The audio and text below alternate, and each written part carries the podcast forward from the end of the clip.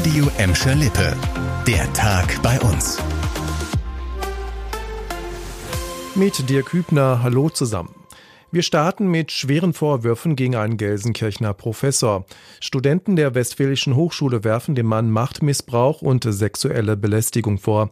Das hat uns die Hochschulleitung heute auf Nachfrage bestätigt. Schon im November vergangenen Jahres habe es erste Hinweise dazu gegeben. Daraufhin habe die Hochschule nach eigener Aussage dann interne Ermittlungen aufgenommen. Mittlerweile sollen sich sechs Studenten gemeldet haben. Mitte Februar wurde der Hochschullehrer dann vorläufig von allen Dienstaufgaben freigestellt und ein Disziplinarverfahren eingeleitet, heißt es von der Westfälischen Hochschule. Weitere Aussagen darf die Hochschulleitung nicht treffen, weil es sich um ein laufendes Verfahren handelt. Wir bleiben bei dem Thema auf jeden Fall dran. Themenwechsel. Rund 20 Prozent aller Kinder können nicht schwimmen. Das hat die Deutsche Lebensrettungsgesellschaft festgestellt. Und die Tendenz ist seit Jahren steigend. Eine Besserung der Situation auch bei uns in Gladbeck, Bottrop und Gelsenkirchen ist offenbar nicht in Sicht. Denn viele Kinder müssen teils jahrelang auf einen Schwimmkurs warten. Das haben uns die Schwimmvereine und Schulen auf Anfrage gesagt. Woran liegt das? Erstens, es fehlt an geschultem Personal. Zweitens hat sich durch die Corona-Pandemie, in der die meisten Schwimmbäder geschlossen waren, einiges angestaut. Und drittens, und das ist besonders wichtig, fehlt es an genug Schwimmbädern. Allerdings dürfte sich die Situation bald auch wieder leicht verbessern. Die Schäden im Bottropper Hallenbad könnten bis Ende der Sommerferien behoben sein und für ein neues Zentralbad in Gelsenkirchen laufen schon die ersten Planungen, hat uns die zuständige Dezernentin gesagt.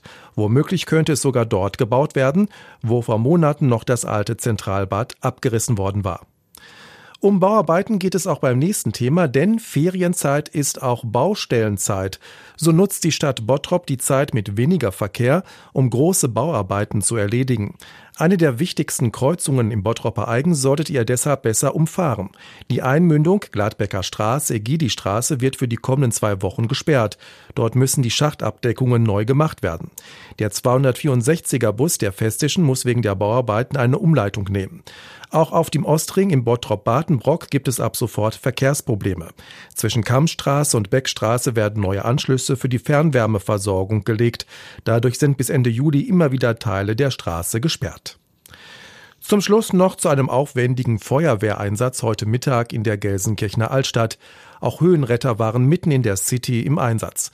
Vom Dach eines Eckgebäudes qualmte es gegen 12 Uhr stark. Die Feuerwehrleute räumten zunächst das Haus und brachten zwei Drehleitern in Stellung. Wegen des stark zugebauten Innenhofs mussten die Höhenretter der Gelsenkirchener Feuerwehr ran und seilten sich auf das Dach ab. Dort konnten sie die Glutnester löschen. Abschließend wurde mit einer Wärmebildkamera an einer Drohne das Dach kontrolliert. Die Polizei muss jetzt herausfinden, warum es gebrannt hat.